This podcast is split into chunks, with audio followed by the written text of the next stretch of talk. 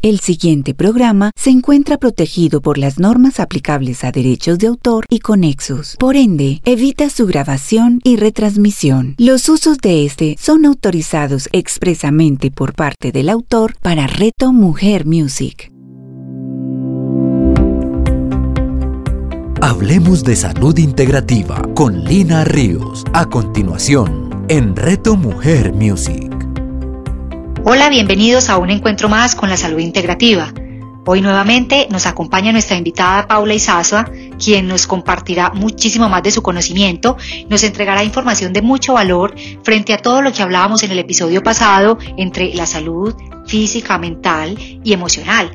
Mm, nos concentramos también en todo lo que hablábamos en el episodio pasado, Paula, de las dificultades que tenemos al relacionarnos con los alimentos y también identificábamos que es realmente el consumo de los alimentos y nuestro estado mental lo que muestran cómo está nuestro mundo interno y la forma de expresar las emociones no identificadas. Y hablábamos de comer para equilibrar las emociones, que es como el resultado de cómo nos sentimos y de qué conductas adoptamos en cada situación. Entonces, bienvenida Paula. Eh, hoy de nuevo, qué rico tenerte en este programa, qué rico poder compartir contigo y recibir toda, toda, toda, toda esta sabiduría y toda esta información de parte tuya. Bienvenida al día de hoy. Hola Linus, muchas gracias por esta bienvenida. A todos, mil gracias por estar aquí, por escucharnos, por sacar este tiempo eh, y atención de ustedes para aprender. La verdad, creo que es lo que más me ilusiona y podemos decir que es para aprender, para reflexionar, como para conectarnos con cada uno, que es lo más importante en este camino que estamos trabajando. De hecho, en nuestro capítulo pasado estábamos hablando de la invitación a que cada vez nos autoobservemos más y seamos más compasivos y amorosos con nosotros mismos. No sé si quienes hayan escuchado eh, que ahora están aquí, pues aprovechemos este momentico para que nos hagamos una reflexión. Bueno, fue una tareita, 15 días, cómo me ha ido, qué tanto sí, o lo tuve presente uno o dos días y al tercero ya se me estaba olvidando porque volvemos a entrar a la rutina, que nos pasa mucho, me incluyo también, pero que nos demos esa oportunidad de pensar, bueno, este tema de la autoobservación, realmente cómo lo estoy viviendo. Así es, Paula, y es que definitivamente Existen muchas, muchas, muchas señales que llegan a nuestro cuerpo a la hora de tomar decisiones que favorezcan en nuestra salud mental y física. Eh, entre esas también eh, la primera que es comer y las diferencias que hay normalmente entre primero sentir el hambre y seguidamente los pensamientos, las emociones, los olores y el aspecto físico de los alimentos. Eh, digamos que algunos componentes en los alimentos no solamente afectan nuestro estado de ánimo, sino que también afectan nuestras emociones y afectan la forma como reaccionamos frente a la vida. Por eso hablamos de la importancia también de acompañar todos estos procesos de un equilibrio físico y mental a través de actividad física, a través de la meditación y a través del yoga. Y habíamos quedado que para el episodio de hoy vamos a entrar a profundizar más en el tema de autoobservación. Eh, ese tema de autoanalizarnos y valorar específicamente cuál es la sensación que llega a nuestro cuerpo en el primer momento en que nos sentimos o en el primer momento en que hacemos el contacto con cada uno de nosotros, que es lo que más nos cuesta porque casi siempre estamos en contacto con el mundo exterior. Entonces, cuéntanos ahora sí, Paula, cómo podemos profundizar y cómo podemos entender y cuáles serían como unos pasos básicos para hacer estos procesos de autoobservación. Uy, yo creo que la primera parte de tomar conciencia de nuestro cuerpo es conectarnos con ese resentir. Y voy a hacer aquí una claridad. Muchas veces hablamos del cuerpo o de nosotros y es como cómo está la emoción o cómo están los sentimientos del día, si estoy muy motivado, si no, si, voy como en un día un poquito más lento, si qué es lo que pasa muy desde ese, digamos, ese cuerpo emocional que lo conocemos. Por nuestro cuerpo físico, al menos que, pues, o que nos golpeemos con algo, o que estemos tocando o abrazando, cómo nos conectamos con ese cuerpo. Y el resentir es lo que nos permite tomar conciencia como de cada parte, de poder decir como, uy, de pronto siento un nudo en la garganta, o de pronto estoy sintiendo como un ardorcito en la boca del estómago, o ay, siento como que las piernas están pesadas y me está costando moverlas. Es ese es ese sentir físico que lo vamos ubicando. A veces nos sirve, a mí me encanta hacer un ejercicio donde como que cierro los ojos y veo mi cuerpo y me lo veo en colores, pero dejo que los colores se pinten solos a ver qué pasa. Y ahí, como que donde veo colores más oscuros, es donde me enfoco más y me permito, es como, ¿qué es lo que está pasando en ese punto? ¿Cómo lo siento? Y creería que está el ejercicio de cómo nos conectamos con ese resentir. Y además está el ejercicio de cuando puedo sentirlo, cuando lo puedo identificar, de dónde tengo además el valor que se necesita como para poderlo entender y hacerle caso. Y pues aquí estamos hablando de la comida y o sea, cuántas veces estamos en la mesa almorzando delicioso, sentimos que ya estamos quedando como llenitos y lo sentimos porque es que el cuerpo nos lo dice y ya nos vamos conociendo. Oye, pero pues nos hace falta terminar el pedacito de esta cosa que está deliciosa y el postrecito y el tinto. Y yo sí lo sentí, ah, pero yo no lo voy a hacer caso. Entonces yo creo que cuando hablamos de autoobservación vamos viendo ambas partes, ¿no? ¿Qué tanto nos conectamos con esa observación del cuerpo, con ese conectar en el cuerpo, con cómo lo escuchamos y vamos haciendo caso? Y em, también lo vamos viendo por el otro lado ya con nuestro comportamiento.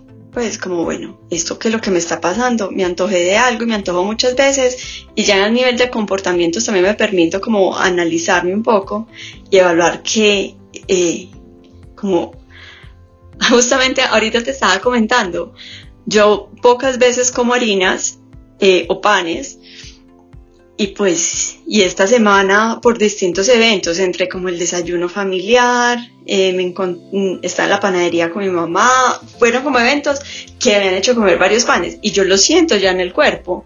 Soy como, Pauli, ¿qué te está pasando? ¿Qué estás comiendo? Tanto de cosas que sabes que no son de mi, como de mi diario, de mi rutina. Puede que en el primer momento yo, pues no todo lo tengo que estar reanalizando en pico antes de hacer una cosa. Pero si miro hacia atrás y veo una semana donde he comido varias veces lo que no acostumbro, entonces sí digo como, bueno, vamos a hacer un par y vamos a analizar qué es lo que está pasando. Y eso va haciendo todo como vamos construyendo eso, esa autoobservación. Creo que desde distintos aspectos lo vamos haciendo. No sé tú cómo lo haces y cómo lo vives. Eh, bueno, Paula, en realidad, pues haces una analogía muy importante. En el episodio pasado hablábamos de la influencia que tienen los alimentos sobre las emociones y cómo estos comportamientos de los componentes eh, que digamos, vienen en las harinas, el gluten, en los azúcares, en las grasas saturadas, impactan directamente en nuestro estado emocional. Entonces hacen que de pronto nuestro metabolismo se convierta en un proceso eh, donde se ralentizan algunos, digamos, nuestra propia biología y la comunicación directa con nuestras emociones hace que entremos en estados más de latencia, quiere decir de mayor pasividad. Entonces eso que tú estás viviendo esta semana es muy válido porque ya te hiciste consciente primero de que auto evaluaste a tu cuerpo y de que sabes que esos componentes pues no son sanos para una rutina que tú ya vienes conociendo y que ya traes y que sabes que esto puede afectar tu estado de ánimo, tus emociones, tu capacidad de análisis y asimismo pues tu propia actividad física. Entonces entendiendo todo eso pues digamos que uno no es que no se pueda comer el pan o no pueda salir a pecar un fin de semana y comer una hamburguesa, es lo que tú ya sabes qué pasa en el cuerpo cuando ya le has entregado otro tipo de información y lo has honrado de una manera diferente. Entonces eso pasa, es muy normal, sobre todo porque a partir de patrones y de disciplinas y de hábitos es que has logrado que tu cuerpo empiece a sentirse diferente. Y, en real, y no solamente eso, es nuestra biología. En el hipotálamo se producen, digamos, unas sustancias que nos indican específicamente cuándo estamos llenos. Y cuando el estómago ya dice yo me siento lleno, pues entonces es el momento de parar. ¿Por qué? Porque es que ese es el momento donde nuestro cuerpo anuncia que está satisfecho. Pero cuando lo hacemos, digamos, desde la parte emocional, casi siempre nos cabe el espacecito para el postre. Entonces, siempre hay un espacio para el postre, por muy lleno que uno se sienta, y es lo que implica desde el punto de vista biológico, desde el punto de vista emocional, lo que hacen los azúcares en nuestro cuerpo. Entonces, es muy válido el análisis que tú haces y así lo percibo. La que noto este complemento, y la verdad es que creo que autoobservarse, escucharse y llevarlo a la acción, ahorita lo mencionaba, es de valientes pues es que se requiere valor, como fuerza interna para decir, o sea, no, ya aquí no más. Yo decía, venía comiendo panes, ya paré, ya vi, lo veo en mí, lo veo en mi cuerpo, lo veo como en el reflejo de la energía del día a día, que es lo que me pasa. Eh, pero entonces voy a salir de aquí a comerme el otro pancito porque tengo un algo con mis amigas. Pues, o entonces, bueno, o sea, ya, Pauli, te escuchaste, lo viste, ¿y dónde está esa fuerza para tomar la determinación? Y estamos cogiendo, pues, me pongo como ejemplo porque creo que esto pues nos va sirviendo a todos, pero eso nos pasa en todos los aspectos. Entonces es cómo nos, nos conectamos a, pues, a todo nivel y cómo vamos a la acción. Sabemos que es bueno mover el cuerpo. Bueno, eso lo sabemos. A veces el mismo cuerpo nos habla. O sea, cuando se me están quedando dormidas las piernas, cuando las articulaciones me empiezan a doler, o pues, o como a traquear, como que le falta aceitico a las articulaciones, eh, cuando me duele la espalda, ah, lo que tengo es sentarme, pues y hacer un, perdón, sentarme no, pararme y moverme y hacer un poquito de estiramiento y que el cuerpo se sienta vivo. El cuerpo nos está hablando. Creo que aquí la pregunta que me la hago y se las hago a todos es, tengo el valor, o sea, soy esa persona valiente que se requiere para tomar acción sobre lo que mi cuerpo me está diciendo.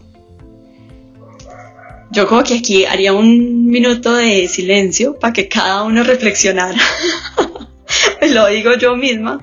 Ey, sí, pues y cuál es esa intención. Entonces vamos a coger esa fuerza, cojamos esa acción y pongamos realmente una intención. Es que lo voy a hacer y lo voy a hacer porque me estoy escuchando a mí. O sea, yo no lo voy a hacer porque los estudios me dicen que esto no me lo voy a comer. Porque eh, me han dicho que eh, o sea, y lo sé, la verdad lo sé, me han dicho que el gluten no es bueno, me han dicho que los azúcares me, me, ponen más lenta, eso lo sabemos, pero con toda esa información, cuando yo la junto realmente con mi voluntad, con mi intención, con mi fuerza, es cuando hago el mix y tomo acción. Es que no es tomar acción solamente por lo que me dicen. Es que si lo verifico en mí, ahí sí, amigos, donde tenemos la fuerza, pues, y como para qué estamos. Es cierto, Paula, es cierto, y de verdad que cada uno está en la posibilidad y en la capacidad de hacer su propia autoevaluación, su propio autoanálisis. Sabemos que estamos cobrando vida cuando tomamos decisiones y cuando tomamos con determinación eh, qué es lo más sano y lo más favorable para nuestro cuerpo. De hecho, pues digamos que el tema del postre es un, es un ejemplo, pero hay muchos y es porque digamos que alimentos que tienen también alto contenido de serotonina son los alimentos que hacen que engañen a la glándula o al hipotálamo y hagan sentir que tienen necesidad de más. Eso es muy emocional. Entonces es por eso que entrar en esos estados de equilibrio y entregar a nuestro cuerpo los requerimientos que son necesarios es válido cuando la persona se hace consciente de que le hace bien a su cuerpo. De lo contrario sería muy diferente. Pero recordemos lo que hablábamos hace ocho días. No solamente estamos hablando de alimentación, no solamente estamos hablando de cómo influyen estos alimentos en las emociones, sino que también hablamos es cómo son nuestras posturas físicas y nuestra actividad física al día a día. Porque es que dejamos que nuestro cuerpo camine solo o simplemente dejamos de que nuestro cuerpo viva y, o sobreviva. Entonces, ¿hasta qué punto puedo yo fortalecer y ganar y ganar muchísimo más, muchísimo más en fuerza, energía, tener un poco más de compasión y ganar vida, porque esto es ganar vida, esto es ganar eh, regeneración celular, esto es ganar salud, esto es ganar bienestar. Entonces retomemos eso y contémosle a, nuestros, nuestros, a las personas que nos acompañan eh, cómo son esos pasos. O sea, digamos, tenemos claro que los alimentos tienen influencia directa sobre nuestras emociones.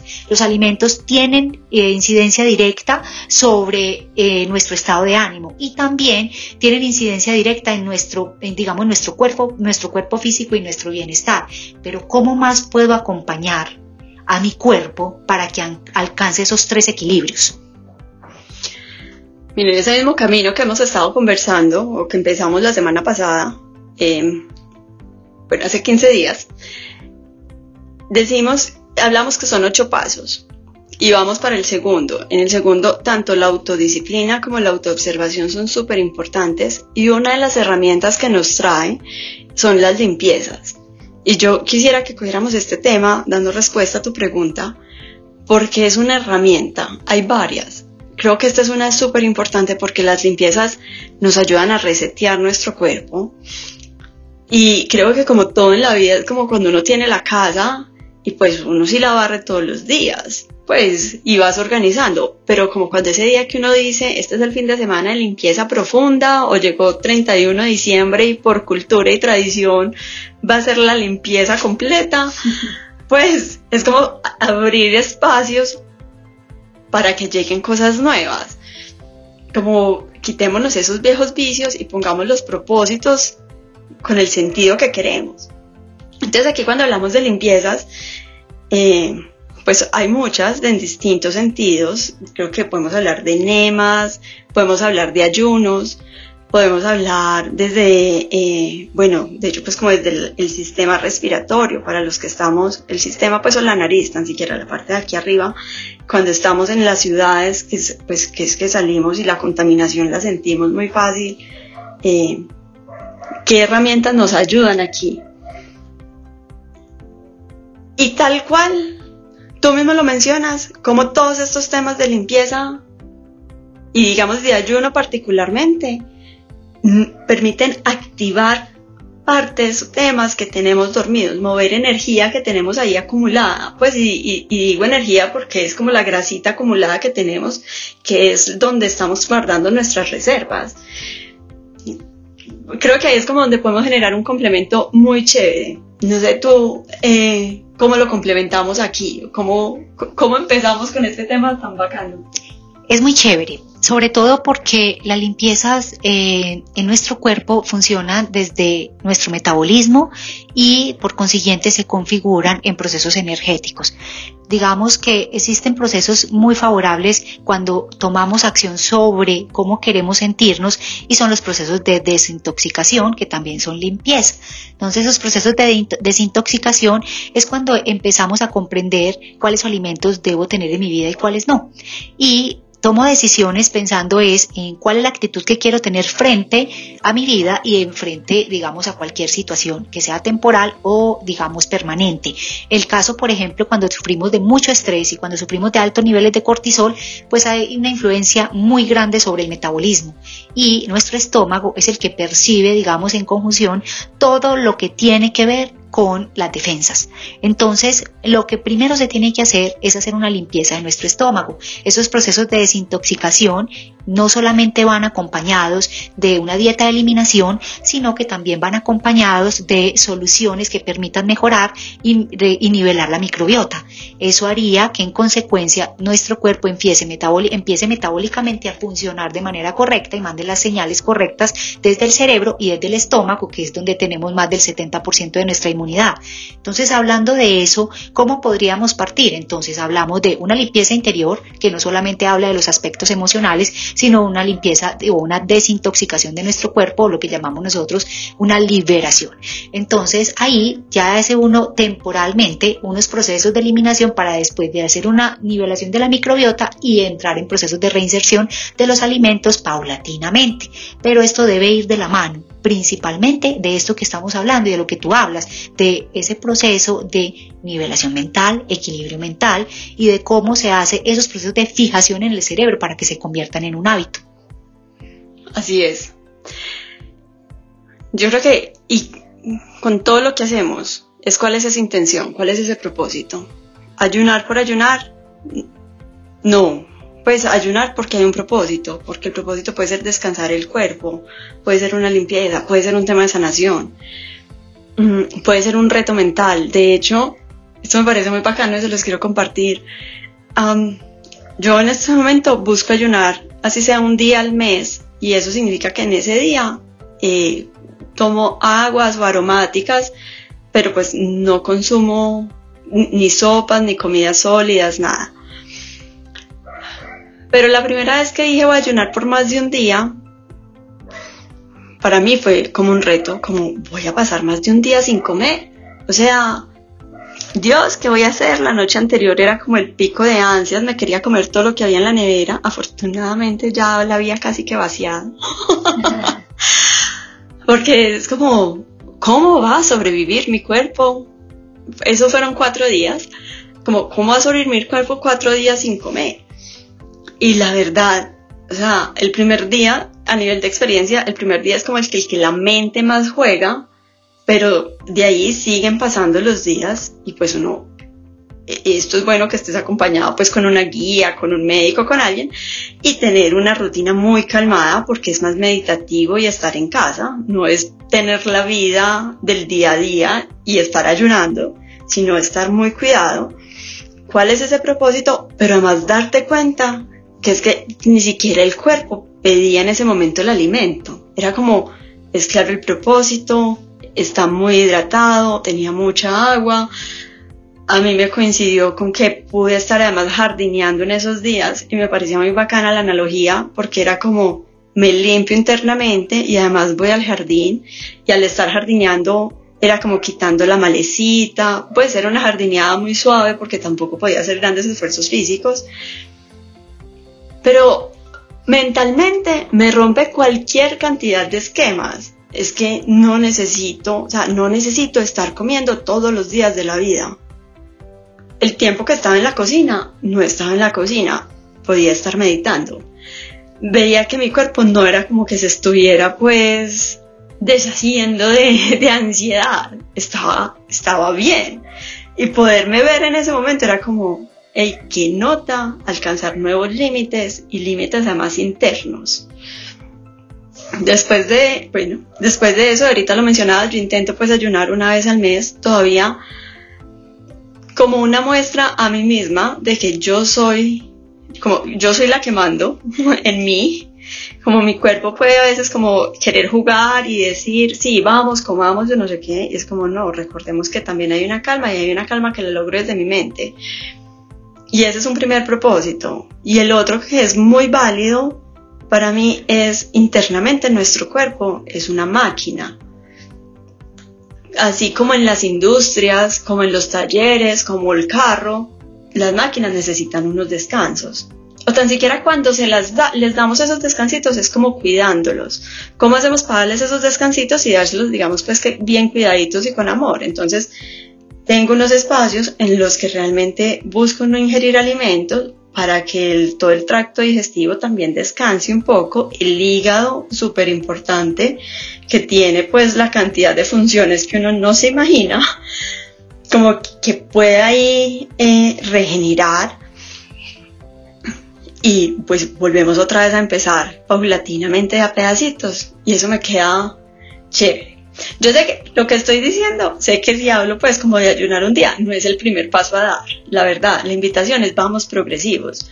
Mira, cuando hablamos de ayunos, hay unos ayunos más básicos que son de 12 horas y eso creo que puede ser, para quien nunca se ha relacionado con estos temas, una primera invitación. Si yo ceno a las 6 de la tarde, pues me quedo hasta el otro día, hasta las 6 de la mañana. O si voy a comer hasta las 8 de la noche, hasta el otro día a las 8 de la mañana. Pues o sea, realmente son 12 horas que si lo ajustamos con el tiempo de dormir, le podemos dar un descanso interesante al cuerpo.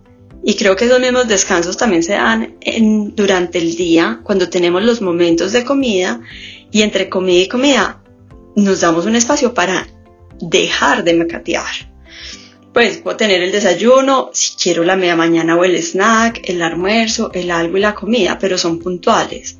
No me siento a trabajar con la bolsa de mecato de crispetas al lado y como y como y como y como porque pues no estoy dando tiempo a los ciclos como para que cada uno vaya haciendo su papel. Yo creo que aquí estás que te hablas, pues. un poco, un poco, un poco. No, es que aquí hay dos cosas muy importantes antes de que pasemos a profundizar en temas de ayuno. Y es que se debe tener en cuenta que para hacer ayuno, primero hay que aprender a comer las personas optamos por hábitos de la moda y digamos los estilos de vida que nos vende el mercado y es hay que ayunar, hay que hacer ayuno intermitente para poder hacer limpieza en el cuerpo. Pero es que en realidad lo que el ayuno nos lleva es principalmente a una regeneración celular y a una estimulación de la hormona de crecimiento que a determinada edad ya no producimos, que es a partir más o menos en las mujeres desde los 35 años y en los hombres más o menos desde los 32. Entonces, eso principalmente es lo que quiero aclarar y que es bien importante y es, primero, las personas que nos escuchan, que estén interesadas en hacer así sean ayunos intermitentes, deben comprender que primero hay que aprender a comer y que antes de cualquier ayuno es muy importante tener una microbiota sana, sobre todo porque en ese momento hay unos cambios de pH muy importantes porque lo que hace el cuerpo es utilizar sus requerimientos propios, su reserva de glucógeno, su energía, digamos, su, utilizan su grasa como consumo de energía, su propia grasa sin tener una ingesta adicional. Entonces, yo creo que vale la pena que antes de que pasemos a esos procesos de ayuno, a esos procesos de limpieza, las personas que comprendan que las personas que sufren inflamación crónica en su cuerpo nunca deben hacer ayuno diferente al de la noche, que se da en su ciclo, digamos, del dormir, digamos, en su sistema parasimpático, que es su sistema de reparación que tú hablabas a través del hígado. Y pues, y también pues la regulación de la insulina pues se daría en la noche porque está estable cuando tú hablabas de que nos encanta comer todo el día y picar todo el día, todo momento, en todo momento que hacemos eso estamos generando picos de insulina, que tiene dos posibilidades. Una, que es generar esa resistencia y generar, digamos, eh, la diabetes tipo 2. Lo otro es que cuando constantemente estamos comiendo, pues el organismo identifica como una producción excesiva y es muy difícil regular todos esos niveles de azúcar en sangre. Entonces, ¿qué va a pasar? Cuando ya tiene sus requerimientos necesarios, lo que hace es convertir cualquier alimento, cualquier producto vía proteína, vía carbohidrato, vía azúcar, vía grasa, lo convierte en más grasa. Entonces es la tendencia a subir de peso. Por eso es tan importante saber cuándo se hacen los ayunos. El ejemplo que tú pones del ayuno de la noche me encanta, porque aquellas personas que no tienen la experiencia para hacer ayuno lo hacen a través de la noche y es muy importante a través de la noche porque son en procesos de reparación, la insulina está quieta, digamos, no hay una producción de insulina, no hay, digamos, una actividad eh, metabólica y hormonal, entonces en ese proceso, cuando uno logra las 12 horas, logra una generación, regeneración celular adecuada. Entonces me parece muy importante, igual yo creería que todos los seres humanos hacemos un poco de ayuno en la noche, pero sí se deben cumplir determinados estándares antes de irnos a la cama para partir de una, para poder hacer un ayuno de en la noche, asimismo completar las 12 horas, digamos tu última comida a las 7, tu primera comida a las 7 de la mañana. Entonces eso hace que dependiendo de cómo tú prepares a tu cuerpo, la forma como tú dispongas la actitud y la preparación del sueño hace que se dé un verdadero ayuno. Entonces me parece supremamente válido lo que dices y qué rico que las personas comprendan de que ayunar es muy importante porque al cuerpo le favorece en todo sentido, desde sus células, desde su producción hormonal, desde su hormona de crecimiento, muchísimo, pero que antes de cualquier cosa busquen una ayuda profesional y aprendamos a comer antes de proceder con los ayunos. Entonces digamos que como uno de los factores de limpieza que más me gusta es el ayuno, pero es necesario saber cómo se encuentra mi cuerpo para someterlo, digamos, a un procedimiento como estos, porque es que finalmente no voy a ingerir alimento, él va a hacer el aprovechamiento de todos los recursos energéticos que tiene su propio cuerpo. Así es, pero yo te voy a aprovechar para que me saques a mí de una duda. te hago la pregunta. Yo sé, y para mí también es muy importante como tener ese conocimiento de la alimentación antes de empezar a hacer un ayuno. Sin embargo, hay ocasiones puntuales que yo lo utilizo como un reseteo y es casi como si fuera un SOS, porque es como, hay momentos en que yo veo que mi mente me está ganando, pues como que está, está ansiosa, está inquieta, entonces yo digo, bueno, esta herramienta me ayuda para volver otra vez a estar como en ese centro mío y a mostrarme quién es aquí la que está encargada. Pero con el ejemplo con el que empezamos hoy, que yo me analizaba que en estos días vengo comiendo más panes, también utilizo el ayuno como una herramienta para decir, como voy a hacer un pare de este ciclo. O sea, yo sé que en mi generalidad yo tengo conciencia de mi alimentación. Pero entonces aquí yo ya identifiqué que estoy comiendo la glucosa que sé que no me conviene, que mi cuerpo le está sintiendo y a veces he sentido que la forma más fácil para mí de decir no más Además, es apoyarme en el ayuno. Digo como que no, me voy de reseteo y vuelvo y arranco. Ahí, ¿cómo se, cómo se, cómo afecta o cómo se siente, eh, mejor dicho, utilizar el ayuno como ese tipo de herramientas cuando no está la microbiota en su mejor estado, pues justamente por lo que estoy ingiriendo? Bueno, me parece supremamente válida tu pregunta y sobre todo porque las personas normalmente tomamos la opción de ayunar cuando queremos es bajar de peso. o cuando queremos eh, hacer una limpieza del intestino. Eh, está asociado mucho a esa falta de conocimiento y pues la necesidad a veces de comer azúcar está asociada principalmente a las decisiones que tomo a través de cómo se encuentra mi estado de ánimo. Entonces, el llevar el llevar al cuerpo a consumir este tipo de productos, pues aparte de generar esos picos de insulina durante todo el tiempo, pues el azúcar y las harinas también alteran la microbiota intestinal. Entonces digamos que los procesos de ayuno, de ayuno ayudan a nivelar esos, digamos, la limpieza de la microbiota, pero se tiene que optar digamos, por productos previos que ayuden a mejorar todavía mucho más la, microbiota y eliminen las bacterias patógenas que antes no se reproduzcan por el consumo de harinas y azúcares. Entonces tú tomas una decisión, hoy eh, voy a comer de todo porque mañana voy a hacer ayuno. Pues lamentablemente pues el metabolismo no va a recibir eh, digamos la misma información porque él no identifica o no diferencia entre si hoy comes y mañana haces ayuno lo que antes generamos es un desgaste energético en el cuerpo y lo que primero se ve atacado es el consumo del músculo. ¿Por qué? Porque nosotros queremos gastar, queremos, digamos, como generar un consumo energético a través del ayuno y generamos una actividad cotidiana como, pues como cualquiera, no entramos, eh, digamos, en pasividad, no damos al cuerpo el reposo adecuado, ni lo preparamos. Entonces, no es que no vaya a funcionar, sí funciona, sí puede funcionar, pero deben tener en cuenta que el cuerpo se demora un buen tiempo para eliminar los restos de azúcares y harinas que quedan y que específicamente lo que hacen es o favorecer el crecimiento de, digamos, de, microorganismos patógenos que ayudan antes a hacer una producción más alta de, grasa, pero que es una buena preparación para una cetoadaptación, una. Entonces, hay que tener conciencia de que si yo voy a hacer ayuno, pues entonces que mi alimentación del día anterior sea una alimentación rica en prebióticos, sea una alimentación rica en probióticos, que yo tenga la posibilidad de haber hecho siquiera una, dieta de eliminación cinco días antes de algunos productos que no me favorecen para estimular el metabolismo, entre eso las harinas, los azúcares y las grasas. Y pues garantizar una buena absorción de nutrientes y lo más importante, un pH ácido en el estómago. No, genial, me encantó, gracias. Aquí estamos como todos para aprender. Sin embargo, no son solamente los ayunos, sino que hay otros tipos de limpieza. Y me parece súper que, así sea pequeñas referencias, hablemos de otras. Mira, una muy, digamos que también son conocidas, son los enemas por algunas personas, o no sé si aquí todos sabemos que es un enema.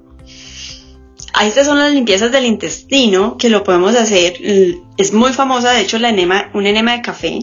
En esta ocasión se hace, eh, digamos que es con café como, eh, como como hacemos el café en la casa, más aguado. Y ese por el recto, lo, eh, pues y por la fuerza de gravedad lo inducimos al cuerpo y permitimos que esta agua que ingresa haga como una limpieza otra vez y vuelve otra vez y vuelve y limpia todo lo que vamos encontrando en el intestino. Y ese sale pues como sale solito. Es una de las limpiezas que también son maravillosas. Mm, hay una que yo creo que esta es más poco conocida. Eh, se llama la limpieza maestra y es en base a unas asanas que son unas posturas, las vamos a estar viendo pues después, y bebiendo agua con sal, porque entonces el agua con sal nos ayuda como a mantener en un juego de presiones, nos ayuda a mantener la hidratación también del cuerpo. Y eh, aquí lo que hacemos es una secuencia de cinco asanas, nos tomamos un par de vasos con agua salada y volvemos otra vez a hacer la secuencia de cinco asanas y volvemos otra vez a tomar el agua salada. La verdad, tú ese ciclo lo repites por ahí unas 7, 8 veces y todo el tracto digestivo queda completamente limpio. Aquí lo que creo, eh, pues, y creo que es bien importante es justamente cuáles son los beneficios, pero cuáles son los cuidados que hay que tener, porque yo te estoy hablando como de una limpieza muy rápido y realmente esto tiene una cantidad de recomendaciones antes durante, que ese durante es corto, pero esto aquí viene asociado con cuál va a ser la comida un mes después de la alimentación y de la, de la limpieza.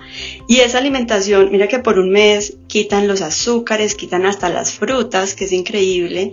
Es una alimentación súper básica y sencilla.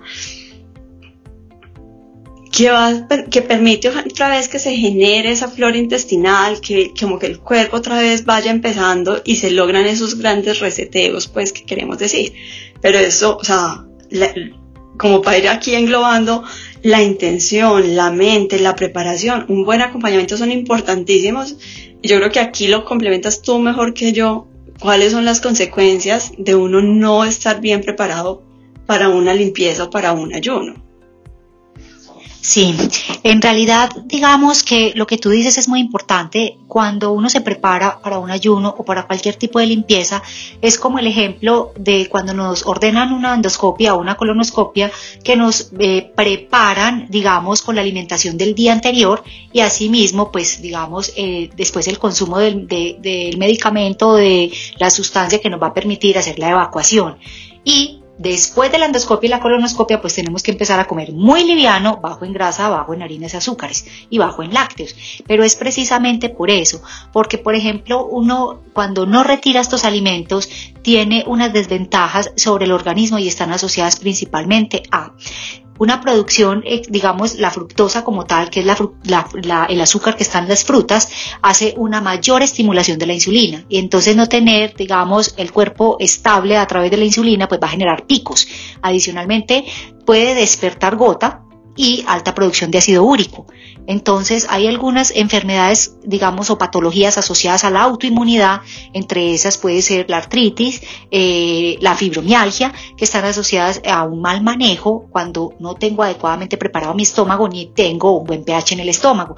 Lo he contado en algunos programas anteriores de la importancia de tener un pH ácido para la absorción de nutrientes, pero no solamente eso, sino para protegernos de los patógenos o de los agentes externos del medio ambiente y de los alimentos. Entonces, cuando uno no hace ese tipo de preparaciones, tiene muchas desventajas frente a cómo proteger nuestro, digamos, nuestro intestino. Y como todas las limpiezas se dan principalmente en el intestino y desde ese, desde ese, ese es el punto de partida, cuando entran nuestros alimentos, pasan por el exófago, después por el estómago, donde se debe producir el ácido clorhídrico, donde el páncreas ayuda a la producción de enzimas digestivas, donde eh, se produce la mucosa intestinal que protege, digamos, la capa del intestino para evitar una permeabilidad intestinal o una acidificación una gastritis. Entonces, cuando hacemos esto de manera agresiva, estamos generando un contraste muy fuerte en el estómago y todos estos alimentos que le retiran a uno antes de una preparación es para poder nivelar el pH principalmente y hacer de que el, cuerpo esté protegido. A mí me parece encantador porque es que,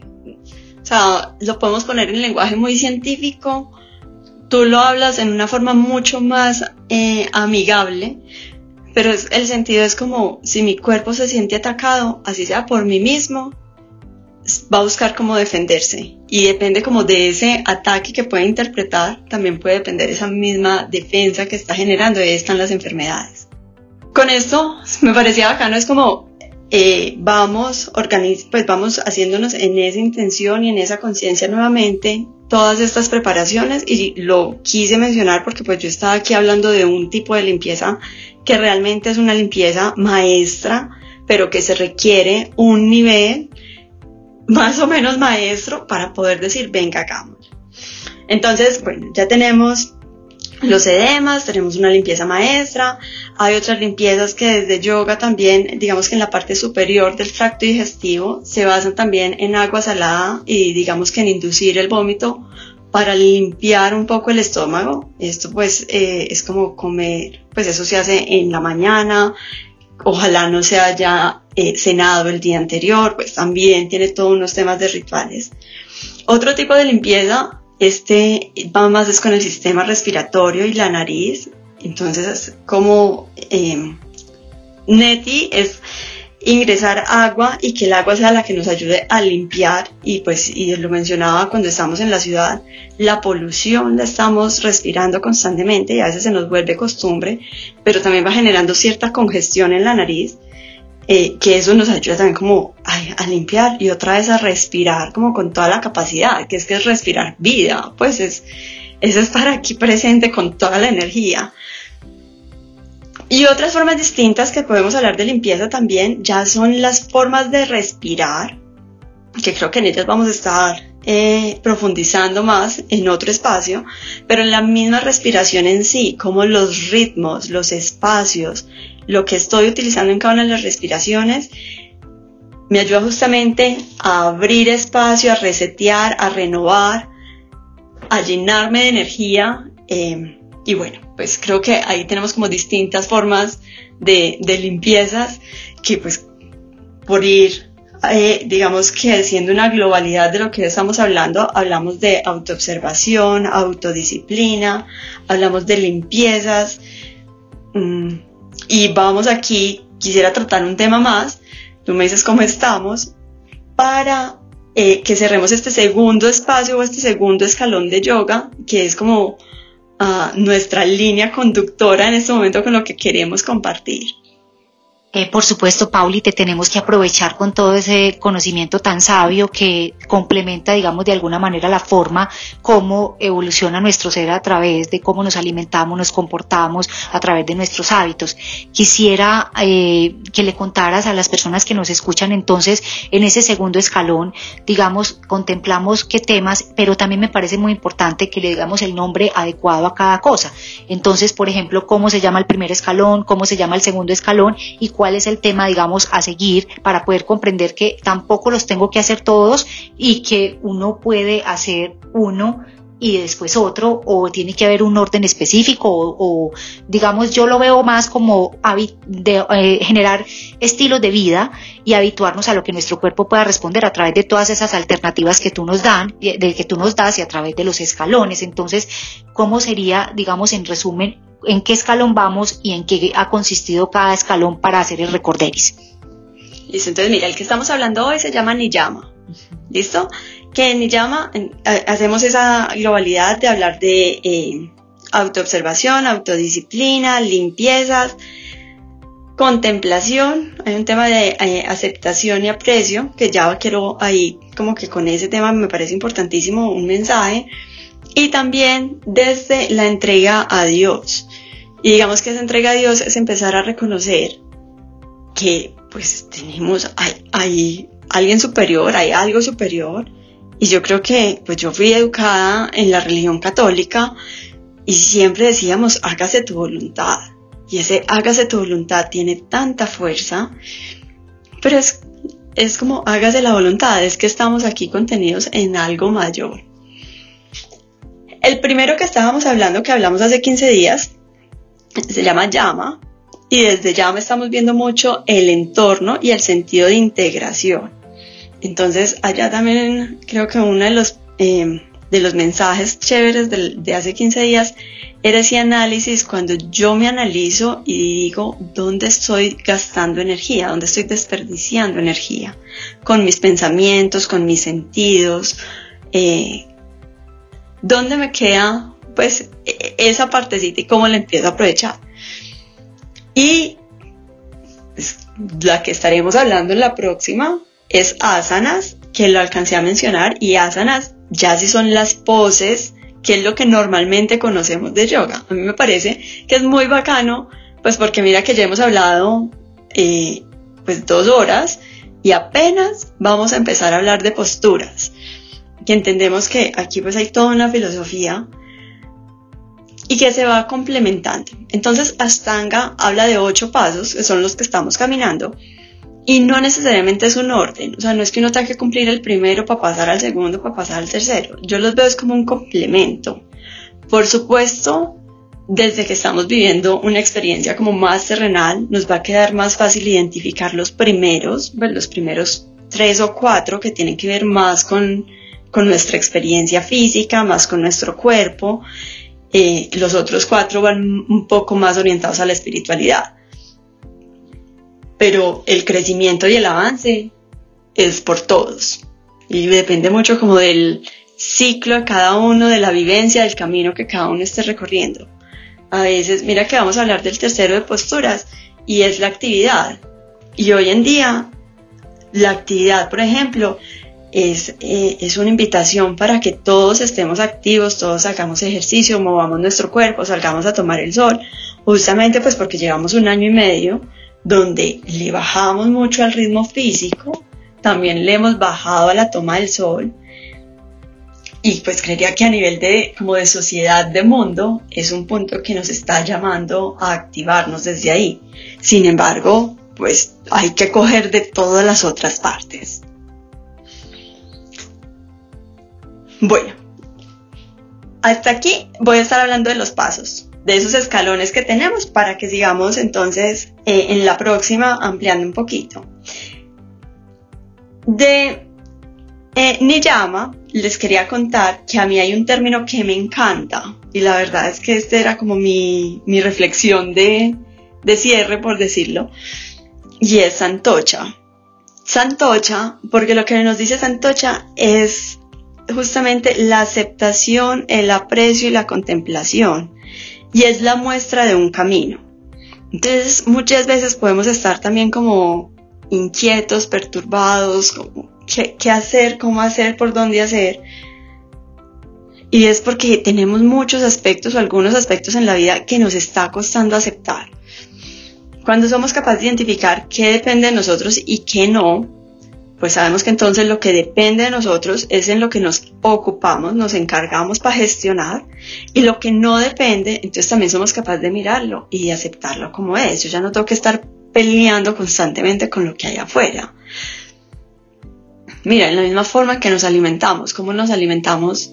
Y pues si lo llevo de las noticias, o sea, las noticias en el país en el que estamos nos hablan, nos repiten muchas veces lo mismo. Sabemos que el cerebro es literal y si el cerebro escucha o ve varias veces algo, no está diciendo es que pasó una vez y me lo están repitiendo. El cerebro lo que está captando es que ha pasado muchas veces y esa información sigue ahí como acumulándose y como llenando más.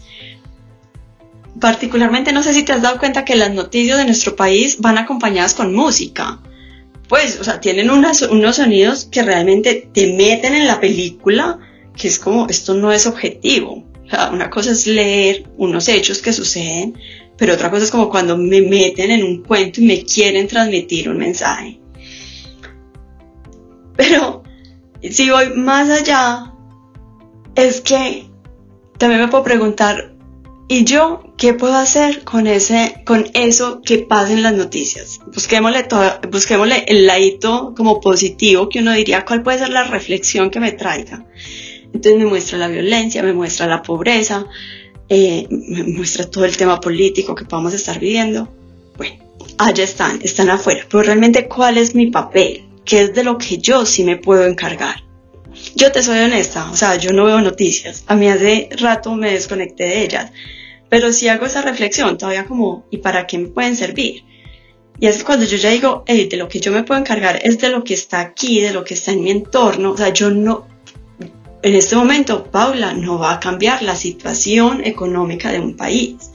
Pero si yo me encargo bien de lo que yo debo hacer, eh, del grupo, de mi equipo, hacer que mi trabajo sea un trabajo proactivo, rentable, que mis relaciones sean de crecimiento, pues que nos apoyemos entre todos, que busquemos alianzas, eso sí lo puedo hacer. Entonces, ahí es donde digo, ¿qué es lo que yo, y pues y estoy mezclando dos conceptos, uno, ¿qué es donde yo sí me puedo encargar? Y entonces si yo me puedo encargar, ¿cómo lo gestiono?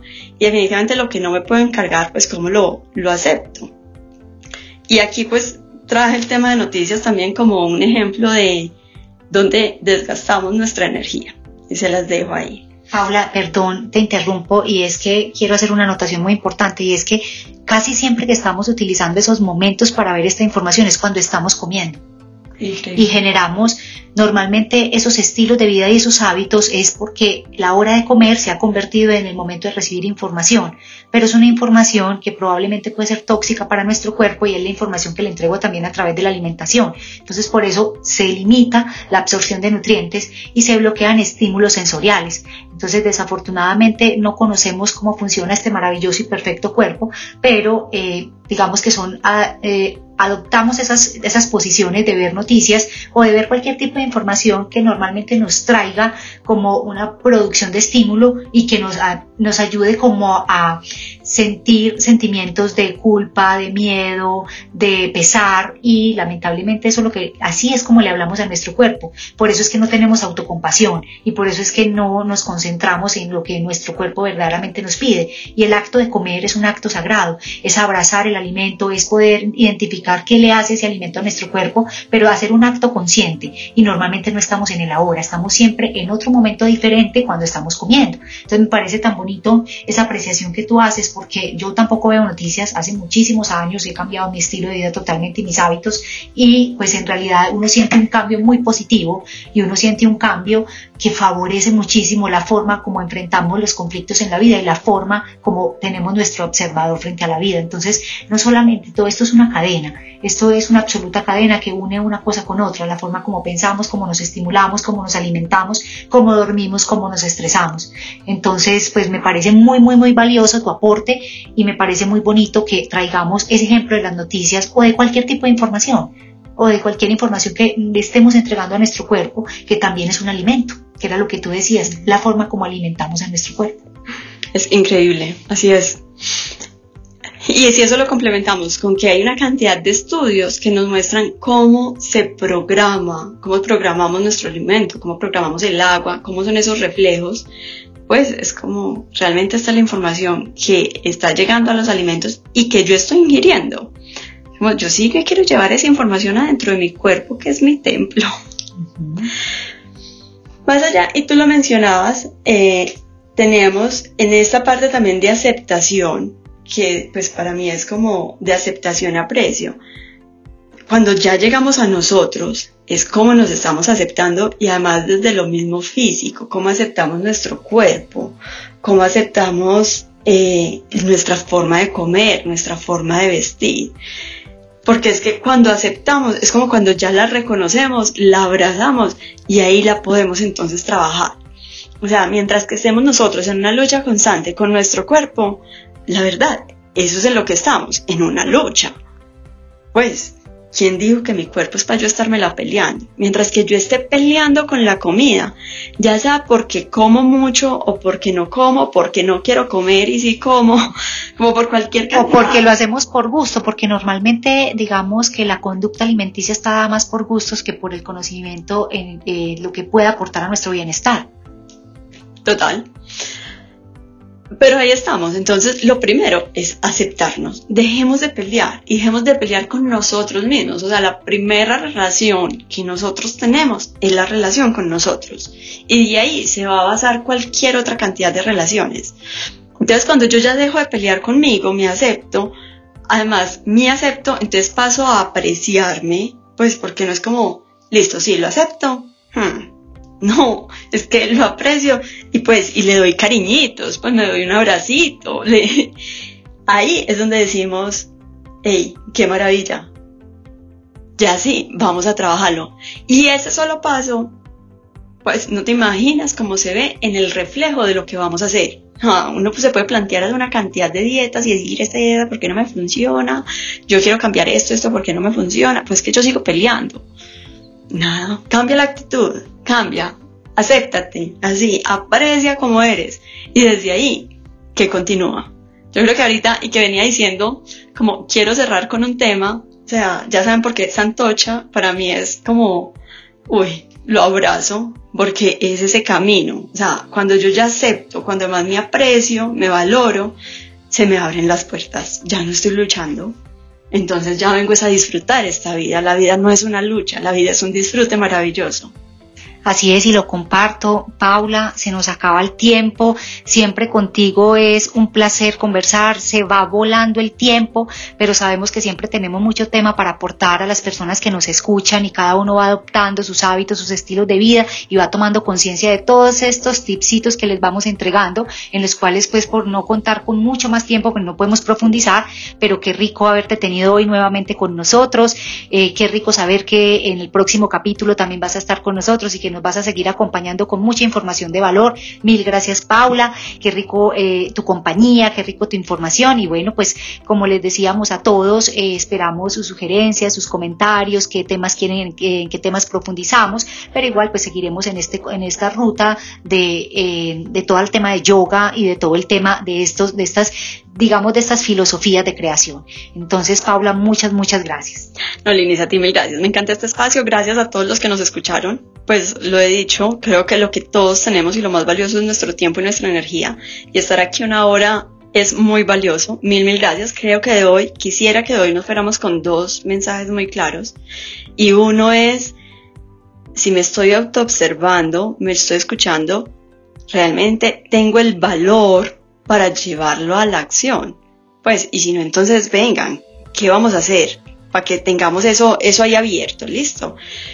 Y lo otro, con lo que estamos cerrando justamente, es aceptación, ese aprecio. Aprovechemos estos 15 días y veamos cuáles son esas luchas internas que de pronto tenemos y, ay, soltémoslas, ¿para qué queremos seguir luchando? Ya, entreguémoslas y veamos cómo la vida más se nos va haciendo más ligera porque yo misma me descargo. A ti, Linis, mil, mil gracias. Nos vemos entonces a todos los que nos escuchan. Nos vemos dentro de 15 días. Y pues bueno, estamos muy atentos a todos los comentarios. Un abrazo. Qué buen cierre, Paula. Muchas gracias de nuevo. Gracias a todos los que nos escuchan. Gracias a esta audiencia y que podamos seguir aportando muchísima información de valor, que podamos servir a esta comunidad en acción, en progreso y en evolución del ser. Un abrazo a todos. Gracias. Hablemos de salud integrativa con Lina Ríos. Escúchala los jueves cada 15 días, solo en Reto Mujer Music.